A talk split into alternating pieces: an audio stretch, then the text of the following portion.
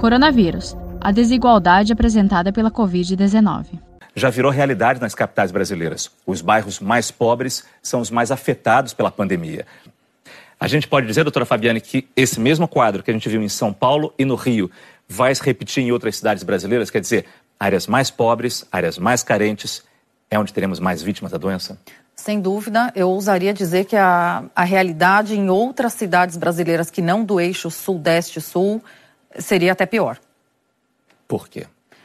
O acesso à saúde, a desinformação, os aglomerados, é, eu acho que são fatores muito importantes. O exemplo que a gente nota agora, eh, por exemplo, na região norte, em Manaus, eu acho que é um claro exemplo, a gente estava conversando sobre isso é, dessa aglomeração e desse problema. Então, a falta de informação é um problema grande. Então, será que essas pessoas estão demorando muito para buscar ajuda no serviço de saúde? Ou será que elas vão ao serviço de saúde e encontram as portas fechadas? Ou pior, não encontram serviços de saúde disponíveis para eles?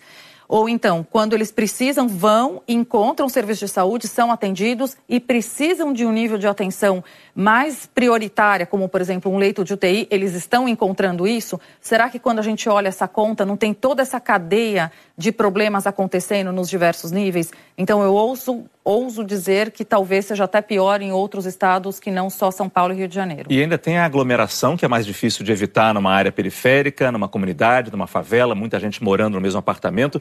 E ainda tem condições de saúde piores para aquelas pessoas, são pessoas mais frágeis muitas vezes. Isso tem que ser levado em conta também. Tem, elas têm mais fatores de risco, né? Estão mais expostas. É, ela já tem uma perda de saúde, já morre antes, né? Se você comparar a média de idade de mortes na periferia, né, nas áreas mais pobres e áreas mais ricas, você já tem uma diferença grande nessa média da idade ao morrer. Saiba mais em g1.com.br barra coronavírus.